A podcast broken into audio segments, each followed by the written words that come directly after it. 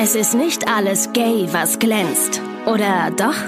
Das klären wir jetzt in Busenfreundin, der Podcast.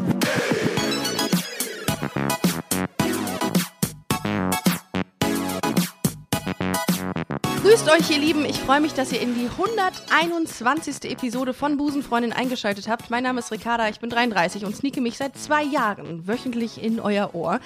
Ich möchte kurz äh, diesen Moment nutzen und äh, euch dafür danken dafür, dass ihr jede Woche diesen Podcast hört, dass ihr mir schreibt und dass ihr ja Busenfreunde an Verwandte, Freunde und vielleicht auch an den ein oder anderen homonegativen Menschen schickt, um ihn zu bekehren. Ja, dass Queers im weitesten Sinne auch eben nur Menschen sind. Ähm, wie ihr wisst, erwartet euch äh, oder erwarten, erwarten euch in diesem Infotainment-Podcast neben sehr vielen unterhaltsamen Episoden auch welche, die vielleicht nicht so witzig sind. Und ähm, ich finde diese Themenauswahl persönlich sehr, sehr wichtig, denn das Leben ist halt nicht immer gay und lustig. Ähm, insofern ist das jetzt eine kleine Triggerwarnung, denn heute sprechen wir hier bei Busenfreundin über Depressionen und über mentale Gesundheit. Aus diesem Grund sitzt mir Dr. Ulrich Hegel virtuell gegenüber, Vorsitzender der Stiftung Deutsche Depressionshilfe. Guten Morgen, Herr Hegel. Guten Morgen. Schön, dass Sie da sind. Ich bin sehr gespannt auf die heutige Folge. Ähm, und Sie stehen mir heute mal Rede und Antwort. Das Thema mentale Gesundheit ist nämlich ein Thema, was ganz oft von meinen Hörerinnen und Hörern gefordert wird. Und jetzt äh, hat es sich angeboten, ähm, zusammenzukommen und zu sprechen. Vor einer Woche war ja äh, der World Mental Health Day. Ähm, und wir wollen heute mal über den Zusammenhang von Depression und Queerness und LGBTIQ Plus sprechen.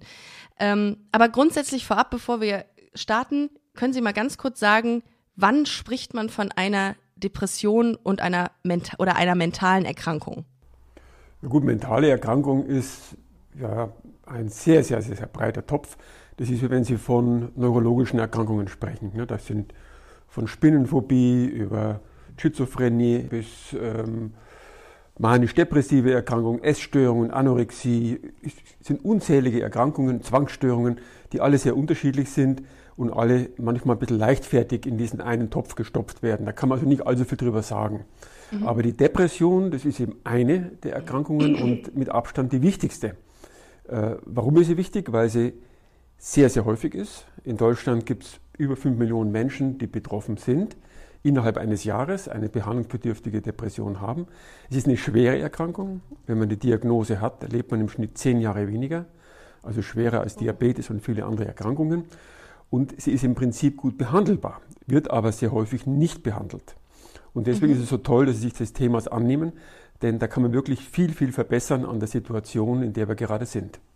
Ja, da gehe ich auch gleich auf jeden Fall nochmal drauf ein, wie die aktuelle Situation ist, ob genug darüber gesprochen wird oder nicht. Aber ganz viele Studien besagen, dass ein Zusammenhang zwischen Depression und Menschen besteht, die einen LGBTIQ-Plus-Bezug haben ähm, oder Teil der Community sind. Heißt, ist das Risiko höher, an einer Depression zu erkranken, wenn man queer ist? Ich kenne diese Studien jetzt nicht im Detail. In der Regel ist es so, dass Depression jeden treffen kann, wenn man die Veranlagung hat. Und die ist häufiger bei Frauen. Äh, Frauen sind etwa doppelt so häufig betroffen wie Männer. Ähm, aber ansonsten findet man diese Erkrankung in allen Bevölkerungsschichten überall und meistens mit einer ähnlichen Häufigkeit. Es ist etwas häufiger zum Beispiel bei Arbeitslosen, Warum? Weil man natürlich sehr leicht arbeitslos wird, wenn man immer wieder in eine Depression rutscht. Nicht, weil man wegen Arbeitslosigkeit depressiv wird. Und die vielleicht auch sozialen Nachteile, die man wegen seiner sexuellen Orientierung vielleicht erleiden muss, die mögen schon mal ein Auslöser sein, wenn man eine Veranlagung hat. Aber sie sind jetzt nicht in der Regel die Hauptursache für Depression, sondern das Entscheidende ist eine Veranlagung. Ah, okay. Weil ich hatte nämlich irgendwo gelesen, dass das Suiz die Suizidrate bei schwulen Männern fast doppelt so hoch sei wie bei äh, ähm, im Vergleich zu heterosexuellen Männern. Da habe ich mich, da bin ich fast vom Stuhl gefallen, weil ich gedacht habe, das kann ja nicht sein, das ist ja Wahnsinn. Ja, muss ich zugeben, dass ich diese Studie jetzt auch nicht kenne, die Sie jetzt zitieren. Äh, Was man weiß, dass Männer generell ein mehrfach erhöhtes Suizidrisiko haben im Vergleich zu Frauen, äh, liegt vor allem an der Wahl der Methode, weil Männer tödliche Suizidmethoden wählen und diese auch tödlicher durchführen. Es gibt eine große Ausnahme, ist China. Da haben Frauen höhere Suizidraten, weil nämlich Frauen in der Regel auch bei uns Vergiftung wählen. Bei uns wird die meistens überlebt. In China allerdings gibt es Pestizide in vielen Haushalten. Die Frauen sterben dann. Und da sie häufiger oh Depressionen haben als Männer und auch häufiger Suizidversuche machen als Männer, geht es dann häufiger tödlich aus und sie haben höhere Suizidraten. Also Frauen haben häufiger Suizidversuche als Männer und Männer haben häufiger äh, Suizide, weil sie diese tödlicher durchführen. Ich, ich, denke nicht, dass die Unterschiede sehr, sehr groß sind. Ähm, äh, ja, äh, in Abhängigkeit von der sexuellen Orientierung. Das würde mich jetzt wundern, wenn es tatsächlich alle Studien so zeigen würden. Das Thema Depression ist ja ein Thema, über das, glaube ich, viele sehr ungern sprechen, weil man verbindet damit Schwäche, man verbindet damit labil sein, man verbindet damit krank sein. Warum sollte man keine Angst in ihren Augen äh, davor haben, über Depression zu sprechen, wenn man darunter leidet? Ja, zunächst mal Erkrankungen ist ja nicht etwas, was man jetzt rausposaunen muss. Ähm, das gilt ja für alle Erkrankungen. Man wird sich immer überlegen, mit wem rede ich drüber, um wen geht es nichts an. Und so natürlich auch bei der Erkrankung Depression. Also es ist keineswegs jetzt so ein Aufruf, damit immer äh, ja, laut und deutlich damit umzugehen. Aber die Menschen, die einem wichtig und nahe sind, und wenn es darum geht, sich Hilfe zu holen, da ist es natürlich wichtig, dass man sich äh, hier das traut und dass man da ähm, ja, das nicht unter der Decke hält, weil das natürlich viele Nachteile hat.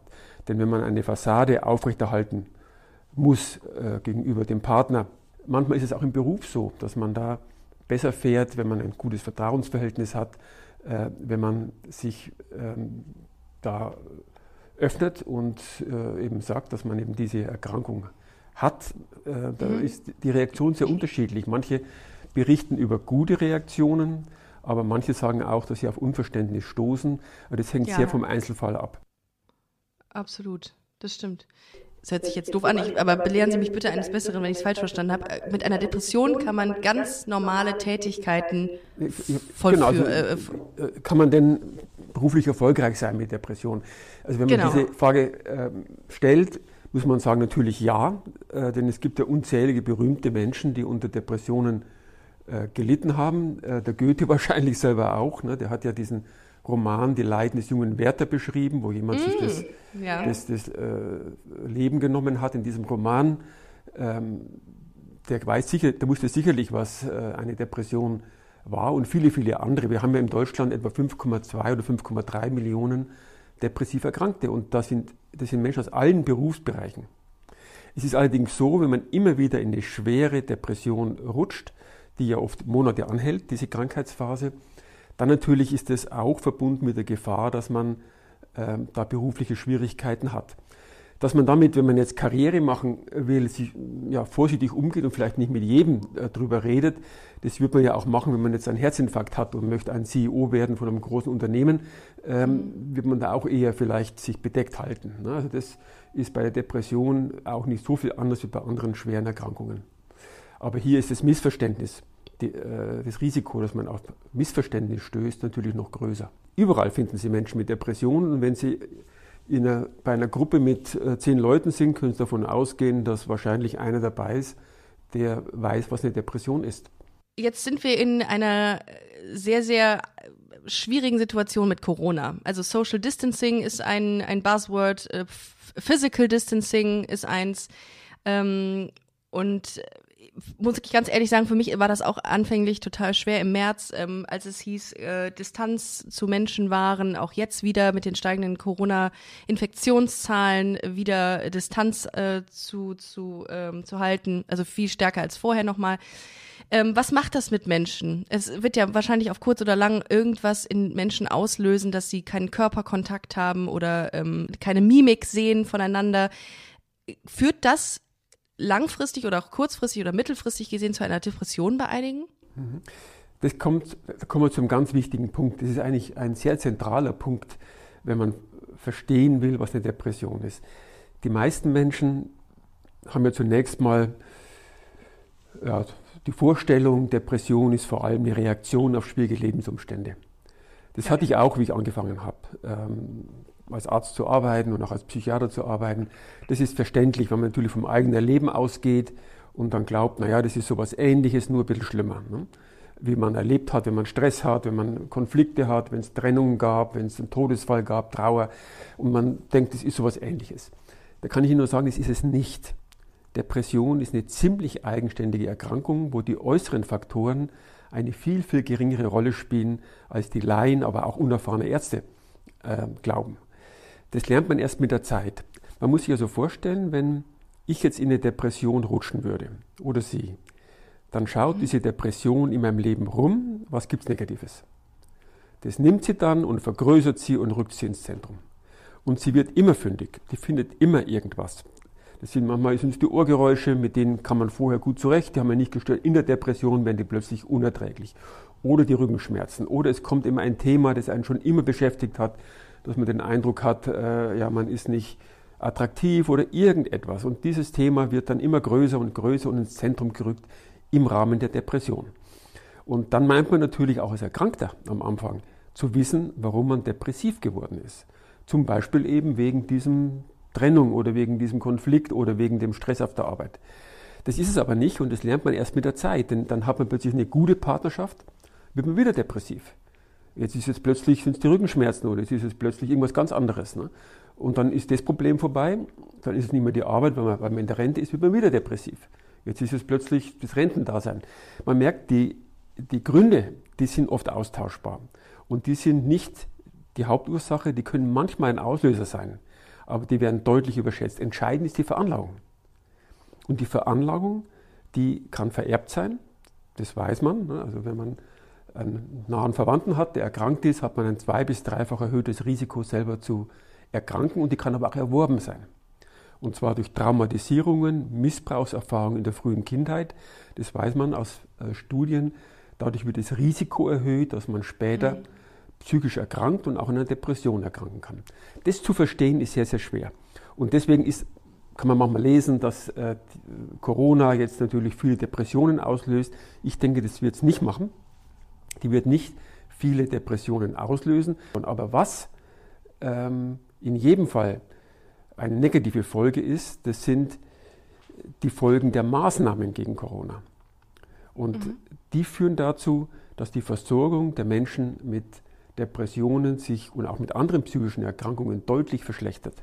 Was meinen Sie damit genau? Also was heißt ähm, es wurden stationäre, es wurden stationäre Behandlungen abgesagt, die Ambulanzen haben im Betrieb reduziert, es gab nur mehr digitale äh, Sprechstunden, ähm, ah. Vor allem auch die Patienten, denen wurde ja so viel Angst eingejagt, dass sie gar nicht mehr zum Arzt gegangen sind.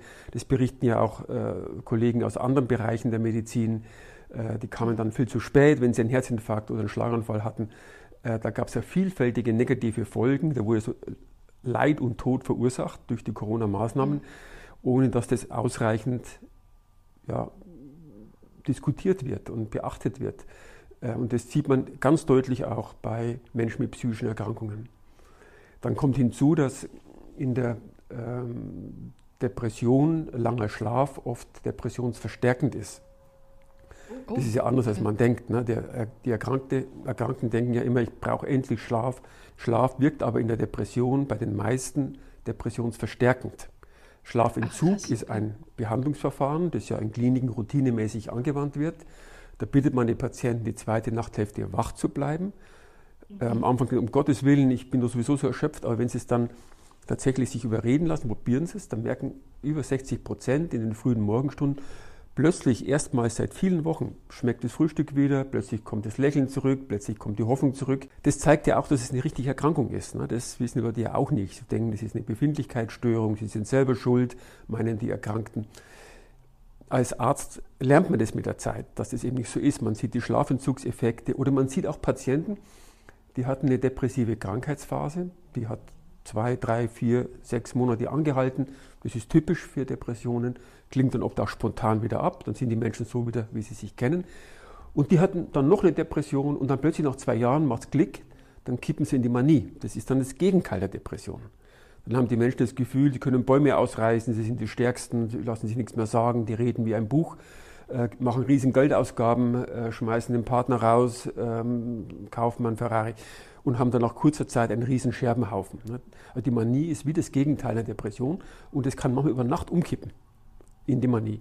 dann wird auch dem Laien klar, wir haben es hier mit Erkrankungen zu tun, auch Erkrankungen des mhm. Gehirns und weniger mit Reaktionen auf schwierige Lebensumstände.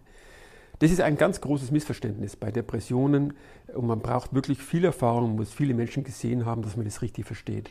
Ähm, was können Sie denn denjenigen raten, die jetzt sagen, ey, ich fühle mich schon so schlecht, äh, vielleicht auch bedingt durch meine Homosexualität, weil ich irgendwie vielleicht auch veranlagt bin, äh, depressiv zu sein oder eine depressive Erkrankung zu kriegen. Was raten Sie denn den Leuten? Das ist ein ganz wichtiger Punkt. Gell? Wenn jemand den Eindruck hat, ich verändere mich, ich kenne mich eigentlich jetzt gar nicht mehr so, ich bin ja sonst eigentlich gut drauf, ja, trotz vielleicht äh, Diskriminierung oder anderen Problemen, komme ich trotzdem eigentlich ganz gut zurecht mit meinem Leben und jetzt bin ich so verändert.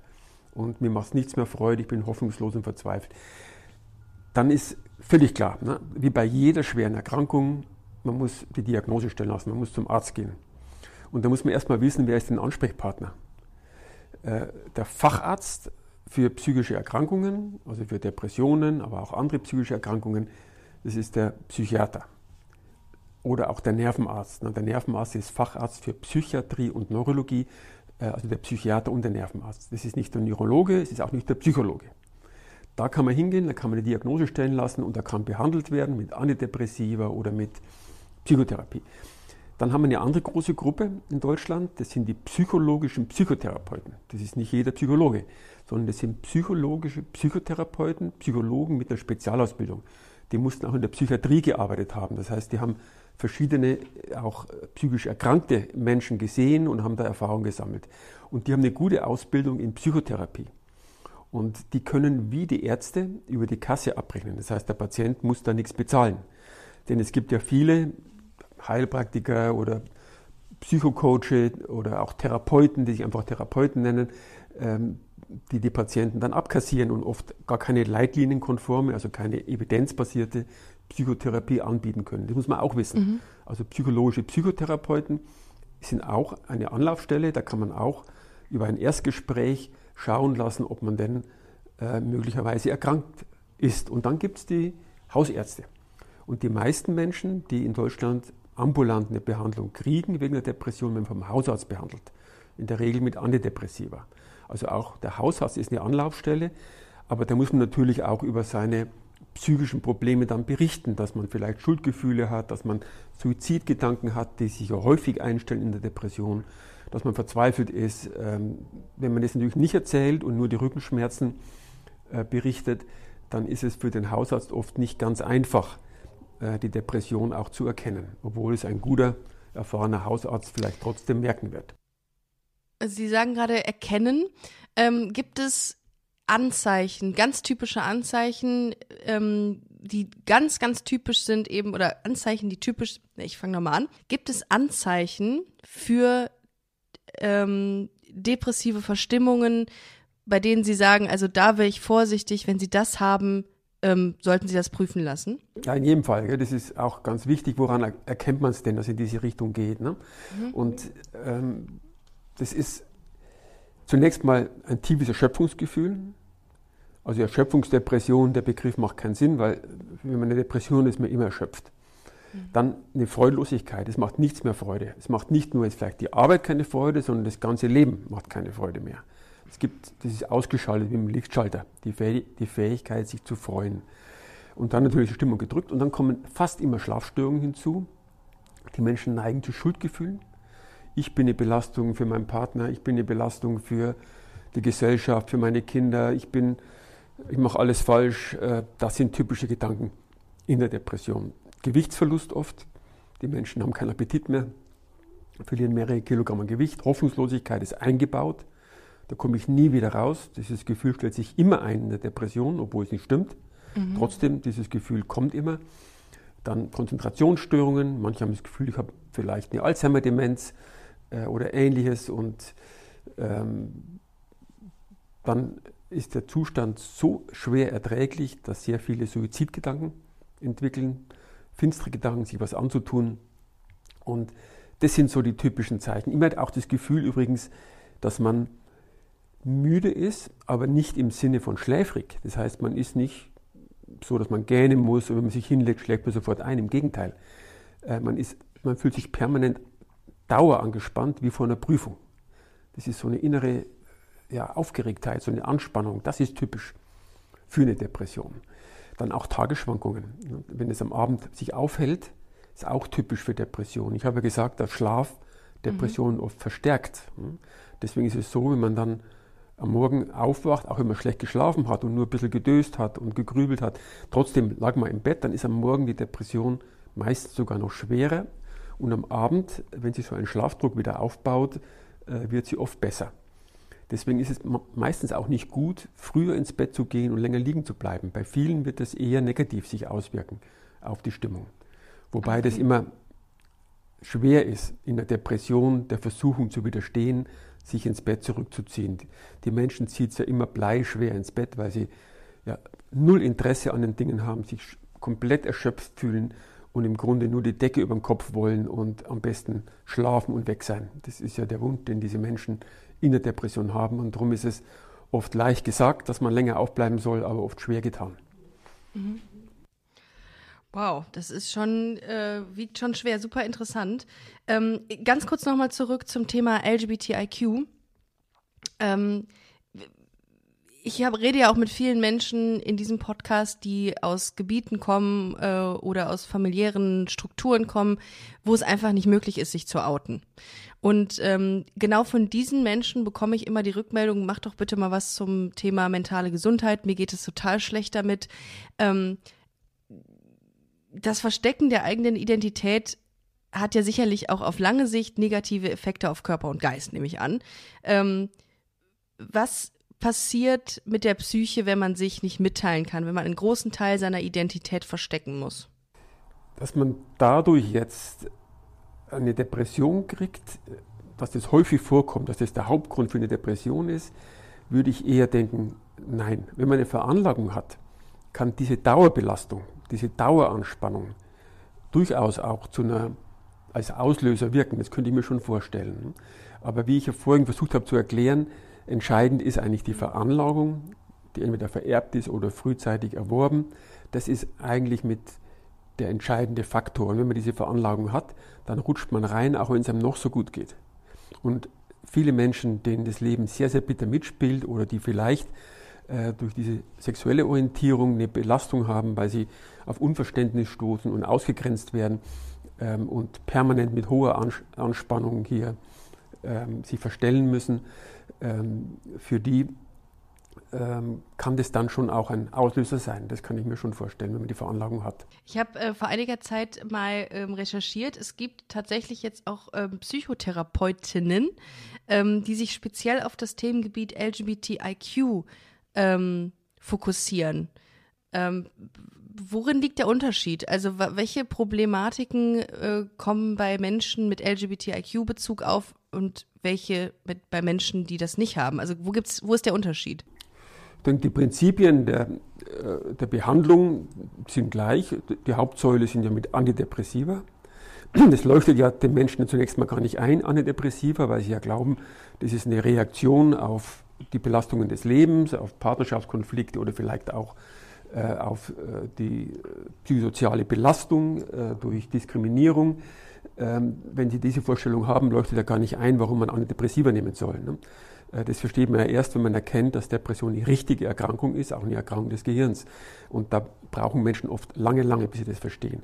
Also die Behandlung ähm, ist, sind Antidepressiva und Psychotherapie. Und die bei der Psychotherapie übrigens das Verfahren der kognitiven Verhaltenstherapie. Mhm. Das hat die besten Wirksamkeitsbelege. Das ist sehr pragmatisch. Da geht es um Tagesstrukturierung. Äh, da geht es auch um soziale Kompetenz. Wie kann ich mich mal abgrenzen, wenn jemand von mir was will, damit ich mich nicht in die Selbstüberforderung manövriere. Um solche Dinge geht es da. Diese beiden Behandlungen, die sind eigentlich bei jeder Depression relativ gleich. Natürlich, wenn man jetzt jemand hat, einen, eine Psychotherapie hat und hat ja einen Therapeuten, der Verständnis hat ähm, und die ganz speziellen Probleme kennt, dann wird man sich wohler fühlen. Das sind eigentlich ähnliche Prinzipien und äh, auch die Antidepressiva äh, natürlich wirken ähm, bei allen diesen Menschen. Sie hatten anfänglich mal gesagt, ähm, zu Beginn des Podcasts hier, äh, dass über das Thema äh, Depression mehr geredet werden muss, also öffentlich. Ähm, Was kann man denn tun, um die psychische Gesundheit oder Unversehrtheit von von Menschen zu garantieren? Also wie kann man äh, vorbeugen, dass Menschen gar nicht wissen, dass sie eine Depression haben? Information. Das ist das, was die Stiftung Deutsche Depressionshilfe die ganze Zeit auch macht. Informieren, informieren, informieren. Und da hat sich ja viel getan. Sehr viel verbessert. Ne? Das ist immer noch, gibt es ein Riesendefizit, aber es hat sich viel verbessert. Das sehen Sie zum Beispiel daran, dass sich scheinbar die Zahl der depressiv Erkrankten erhöht hat. Mhm. Sie hatten 5 Millionen gesagt, das ist wahnsinnig viel, finde ich. Das ist um, um, mal eine Zahl zu nennen, also vor, vor 35 oder 38 Jahren waren 9 Prozent aller Frühberendungen wegen psychischen Erkrankungen. Jetzt sind es 43 Prozent. What? Ach, Und diese, diese Zunahme ist eine erfreuliche Entwicklung. Weil Ach so, nee, aber die, Entschuldigung, ganz kurz, also was hatten Sie gesagt? 9 Prozent waren, das war die Zahl der Depress, äh, Depressionen? Ich sag's nochmal, von allen Frühberentungen sind, äh, als Grund für Frühberentungen war in 9 Prozent vor 35, 38 Jahren psychische Erkrankungen. Und jetzt ja. sind 43 Prozent aller Frühberendungen wegen psychischen Erkrankungen. Also diese Zahl hat, der Diagnosen hat drastisch zugenommen. Aber man weiß aus bevölkerungsbasierten Studien, dass die tatsächliche Zahl der Erkrankten nicht zugenommen hat. Wir haben genauso viel Depressive heute wie früher. Und das heißt, mehr Menschen mit Depressionen haben sich Hilfe geholt. Aha. Die Ärzte haben die Diagnose häufiger gestellt, sie haben es besser erkannt. Und wahrscheinlich haben sie es auch nicht so oft versteckt, die Diagnose, hinter weniger äh, stigmatisierenden äh, Begriffen wie von mir aus äh, Migräne oder Tinnitus oder irgendwas anderes. Und dass das eine gute Entwicklung ist, das zeigt, dass im gleichen Zeitraum, in diesen 35 Jahren, die Suizide von 18.000 pro Jahr auf 9.400 zurückgegangen sind. Aha, oh, jetzt verstehe ich das. Genau, ja, das ist äh, kompliziert. Gell? Also man liest da manchmal, die moderne Arbeitswelt macht uns alle äh, mhm. depressiv und wir haben eine Epidemie an Depressionen. Das stimmt ja nicht, stimmt beides nicht. Ne? Wir haben keine Zunahme der Depressionen und die Arbeitswelt ist auch nicht schuld. Stimmt beides nicht. Ja. Sondern im Gegenteil, wir haben hier eine sehr erfreuliche Entwicklung und heute nehmen sich jeden Tag über 20 Menschen weniger das Leben als vor 35 Jahren. Oh, ich hatte eben schon gedacht, wieso sagen Sie dazu, das ist eine erfreuliche Entwicklung äh, hinsichtlich der Zahl. Aber jetzt verstehe ich das, weil sich die Leute damit äh, vielleicht äh, deutlich oder stärker auseinandersetzen und es auch e-, eher angehen. Genau, die gehen offen damit um, die trauen sich Hilfe zu holen, äh, die verstecken das nicht mehr so, die Ärzte müssen es auch nicht mehr so verstecken, die sind auch besser geschult, mhm. erkennen es besser. Und das gilt nicht nur für Depression, sondern auch für andere psychische Erkrankungen. Und da die psychischen Erkrankungen fast immer die Ursache für Suizide sind, Freitode gibt es ja fast nicht. Ne? Fast immer sind es psychische Erkrankungen. Ähm, deswegen erklärt eben diese bessere Versorgung dieser Menschen, wahrscheinlich ähm, ist das der Hauptgrund für diesen wunderbaren Rückgang der Suizidzahlen in Deutschland. Aber halten Sie denn das Thema Work-Life-Balance für, ähm, für überholt oder sinnlos? Äh, das ist doch völlig klar. Wenn, die, wenn man irgendwo in der Arbeit schlechte Bedingungen hat, wenn man da überfordert ist, wenn man da äh, Stress mhm. hat, wenn man vom Chef gegängelt wird, dass das die Lebensqualität massiv beeinflusst, ist doch völlig klar. Aber mhm. ich sage ja nur, das verursacht deswegen aber noch keine Depression. Das ist der Punkt. Also äh, Depression ist keine Befindlichkeitsstörung.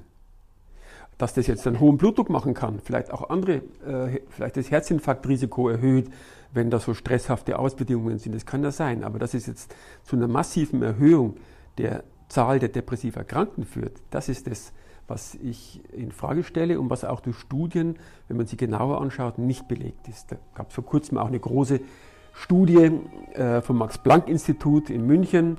Äh, die haben, weiß nicht, waren glaube ich fast 1000 Personen sehr sorgfältig untersucht äh, hinsichtlich Arbeitsplatzzufriedenheit, Arbeitsplatzbedingungen.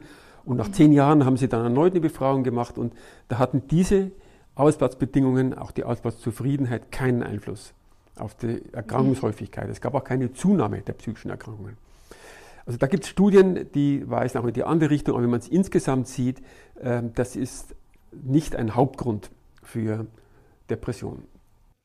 Wow, ich hatte gerade darüber nachgedacht, als Sie das sagten, ob ähm, das Thema Homeoffice, das Zuhause immer wieder äh, in seinen eigenen vier Wänden zu sein, ob das äh, langfristig irgendwas auswirkt ähm, wenn man natürlich eine Veranlagung hat, das habe ich jetzt äh, so rausgehört, dass es immer wichtig ist, bei Depressionen darauf zu gucken, ob es Veranlagung gibt in der Familie oder im, im äh, ja doch in der Familie. Ähm, aber hat, hat Homeoffice, ähm, bietet, bewirkt Homeoffice eine Gefahr für die mentale Gesundheit? Ich, ähm, wenn Sie jetzt wieder mentale Gesundheit haben, ist ein breiter Topf. Ne? Ich glaube, Menschen, die zum, Beispiel, die zum Beispiel Alkohol- oder Suchtgefährdet sind, für die ist ja. es sicherlich gefährlich, wenn die jetzt äh, nicht mehr dieses Geländer äh, des Arbeitsplatzes haben, sondern zu Hause äh, ja vielleicht dann schon in der Früh anfangen zu trinken. Und das kann mhm. mit Sicherheit wird das viele Menschen, die jetzt da an der Kippe standen, dann in eine schwierige Situation gebracht haben. also Suchterkrankungen, glaube ich, ist Homeoffice etwas, was überhaupt nicht hilfreich ist. Das hat ja keiner auf dem Schirm, sowas, finde ich. Es ist ganz spannend zu hören, dass, äh, dass das natürlich auch äh, mal in den, äh, aus dieser Perspektive mal beleuchtet Sie völlig recht, ja, das ist eine Fokussierung ja. jetzt nur auf das Virusgeschehen, aber die ganzen negativen Folgen in anderen Bereichen werden sehr, sehr wenig diskutiert und auch gar nicht äh, ja, irgendwie systematisch erhoben und beachtet. Und äh, man weiß dann eigentlich gar nicht, ob mehr Leid und Tod verhindert wird möglicherweise oder mehr verursacht wird. Das ist eine Frage, die ja die Mediziner äh, kritischer sehen als die Politiker manchmal. Aber äh, nochmal zurück, ich, wenn jemand eine, das Pech hat und hat eigentlich eine Depression ähm, schon mal erlitten, dann ist Homeoffice für viele wahrscheinlich gar nicht so günstig. Denn hier besteht mhm. das Risiko, dass man dann länger im Bett liegen bleibt, dass ja. man vielleicht tagsüber sich dann Wenig doch zurückzieht. Mhm. Man hat weniger Tagesstruktur. Es fällt einem schwer, mhm. den Tag zu strukturieren in der Depression.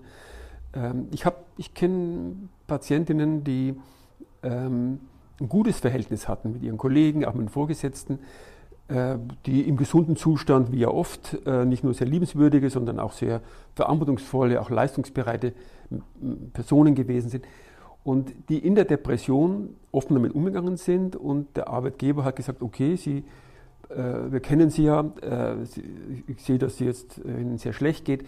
Wenn Sie wollen, können Sie in der Arbeit bleiben. Ähm, wir reduzieren einfach das Arbeitspensum, Sie kriegen nur ein Drittel der Arbeit, aber Sie können jeden Tag kommen und äh, die Kollegen kennen Sie ja äh, bis diese Krankheitsphase wieder vorbei ist. Und ich weiß, ich kenne einige, die da sehr, sehr dankbar reagiert haben auf solche Angebote und auf das Verständnis, auf das sie hier gestoßen sind. Und es war ihnen hundertmal lieber, als zu Hause grübelnd alleine im Bett zu liegen. Ja. Ne? Das hängt ja. natürlich sehr von der Arbeit ab. Ne? Wenn man jetzt Kundenkontakt hat oder andere Tätigkeit, mhm. dann kann man in der Depression das einfach nicht mehr leisten. Ne? Oder wenn die Depression schwerer ist, dann schafft man das eigentlich alles gar nicht mehr. Aber in manchen Fällen kann also dieses, diese Arbeit tatsächlich ein Geländer sein und wenn man dann Homeoffice hat, fällt das natürlich weg. Kann eine Depression an irgendeinem bestimmten Zeitpunkt im Leben beginnen? Oder merkt man es schon relativ früh? Also kann es sein, dass ich mit, keine Ahnung, mit 20 ähm, noch keine Symptome verspüre und alles in Ordnung ist und mit 35 plötzlich es schleichend anfängt? Oder hat man immer schon dieses Gefühl, man ist irgendwie so ähm, da gefährdet? Äh, ja, ich weiß nicht, wie es Ihnen ergangen ist. Also man, wenn man so aufwächst, ähm, selbst wenn man jetzt mit seiner sexuellen Orientierung jetzt nicht ähm, noch zusätzlich unter sozialen Druck gerät, ähm, man fühlt sich ja, glaube ich, die, die meisten Menschen irgendwo im Innersten dann doch irgendwie auch äh, oft ähm, ja, irgendwo auch als Außenseiter. Ich glaube, das ist so ein Lebensgefühl, das sehr viele kennen. In der Pubertät wird es dann vielleicht noch intensiver, wenn man dann äh, selbst unsicher ist. Äh, das kennen viele Menschen und mhm. das ist wahrscheinlich so häufig äh, und hat mit Depression nichts zu tun. Äh, es gibt aber Menschen, die jetzt erstmals in eine richtige Depression kommen, die auch diagnostiziert wird, wenn sie so 30 Jahre alt sind oder im 40. Lebensjahr kommt es die, zur ersten Krankheitsphase. Und wenn sie dann zurückdenken, dann erinnern sie sich manchmal, ich hatte damals äh, dann in der in der letzten Schulklasse, da so eine Phase von drei, vier Monaten, da habe ich eigentlich überhaupt nichts mehr gemacht und äh, konnte mich nur mehr mit Mühe in die Schule quälen. Dann haben sie dann den Eindruck, da gab es schon mal so etwas Ähnliches, vielleicht nicht ganz so schwer in früheren Lebensabschnitten. Man muss ja wissen, dass Depression in Phasen abläuft. Ne? Ah, okay. Typischerweise. Ne? Mhm. Ne? Das, das, schleicht sich ein. Also wenn wir jetzt das Pech haben, rutschen rein, dann haben wir das Gefühl, es wird alles immer grauer, äh, die Dinge mhm. machen keine Freude mehr. Äh, ich bin permanent erschöpft, ich komme nachts nicht zur Ruhe, ich grübel dauernd. Ähm, und das wird immer schlimmer und schlimmer über zwei, drei Wochen und am Schluss habe ich gar nicht mehr die Kraft, äh, den Telefonhörer abzuheben oder, oder ja, das, das Handy anzunehmen, irgendeinen Anruf und bin in einem ganz elendigen Zustand. Und der hält mhm. dann typischerweise einige Monate an in der Depression und dann plötzlich klingt es wieder ab. Plötzlich merkt man, hoppla, jetzt sehe ich wieder die Farben draußen, ich höre das Gezwitscher äh, und mich interessiert es plötzlich wieder, was äh, da meine Partnerin oder mein Partner zu mir sagt. Und ich höre da wieder ja. zu und habe vielleicht auch wieder Lust an Zärtlichkeiten und ähnliches. Ne? Äh, das, das ist so ein typischer Verlauf ne? einer, einer Depression. Und dann geht es einem oft wieder gut und man ist so, wie man sich kennt und die Leute sagen, jetzt bist du wieder der Alte. Aber dann, wenn man einmal eine Depression hatte, dann hat man eine Veranlagung. Deswegen haben die meisten im Leben mehrere depressive Krankheitsphasen. Die rutschen ah, dann eben nochmal rein und dann nochmal und dann nochmal. Vor allem, wenn man nicht konsequent behandelt. Many of us have those stubborn pounds that seem impossible to lose, no matter how good we eat or how hard we work out. My solution is PlushCare. PlushCare is a leading telehealth provider with doctors who are there for you day and night to partner with you in your weight loss journey. They can prescribe FDA-approved weight loss medications like Wagovi and Zepbound for those who qualify. Plus, they accept most insurance plans. To get started, visit plushcare.com slash weight loss. That's plushcare.com slash weight loss.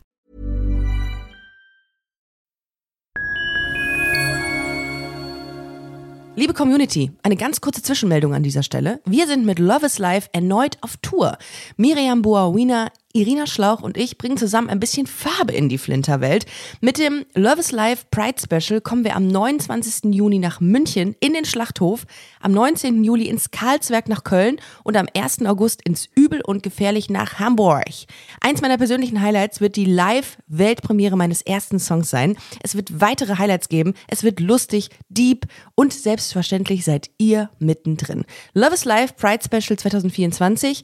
Tickets gibt's auf eventim.de oder in den Busenfreundin Show Notes. Wir sehen uns auf Tour und jetzt geht's weiter mit Busenfreundin, der Podcast.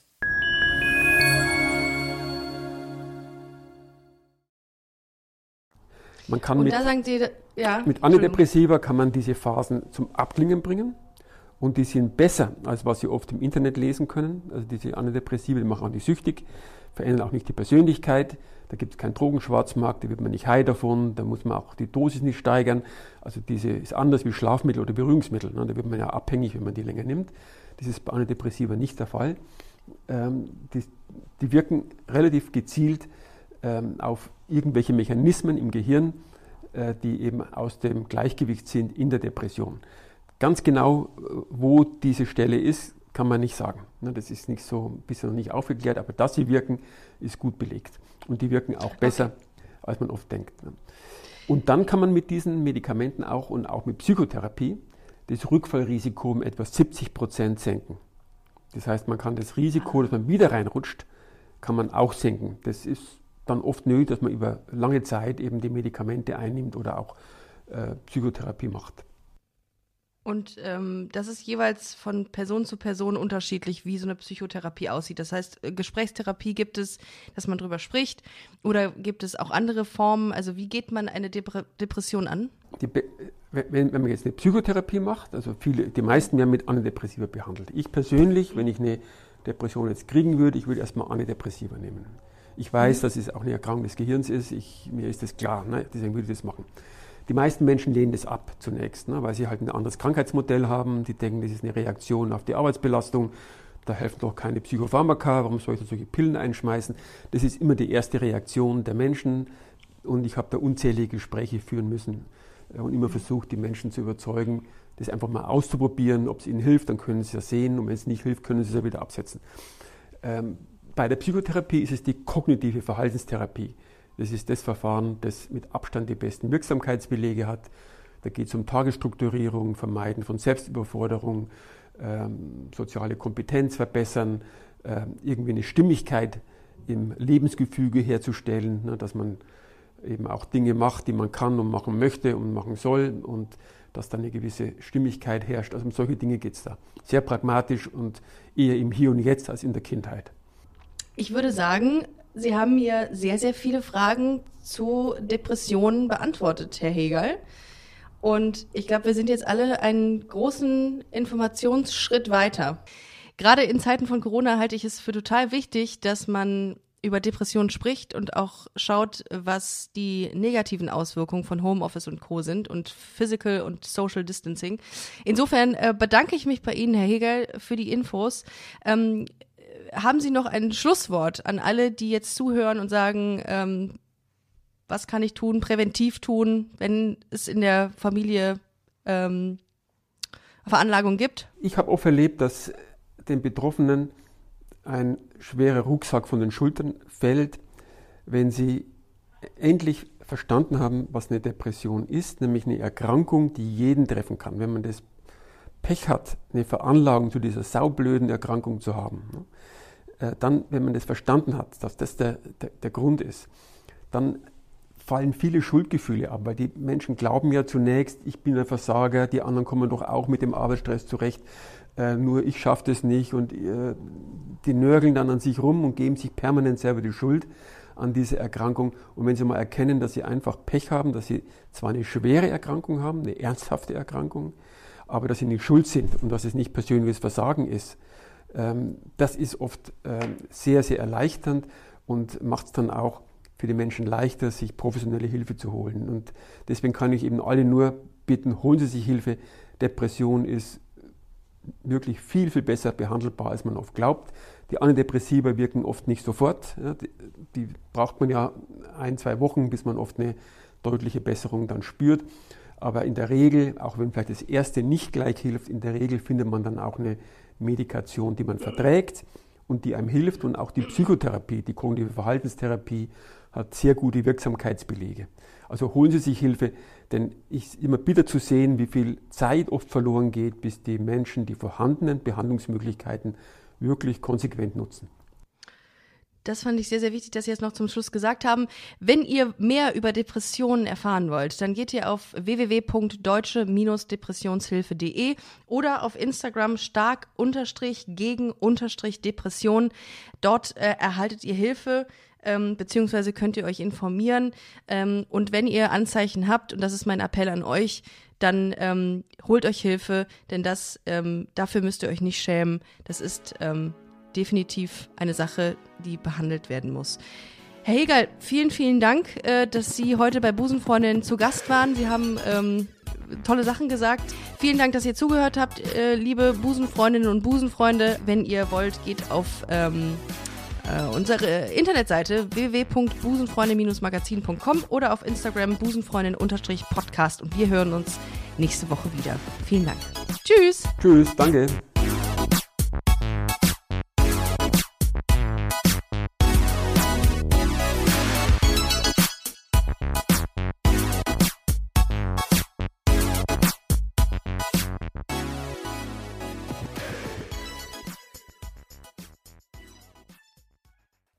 Heute schon reingehört?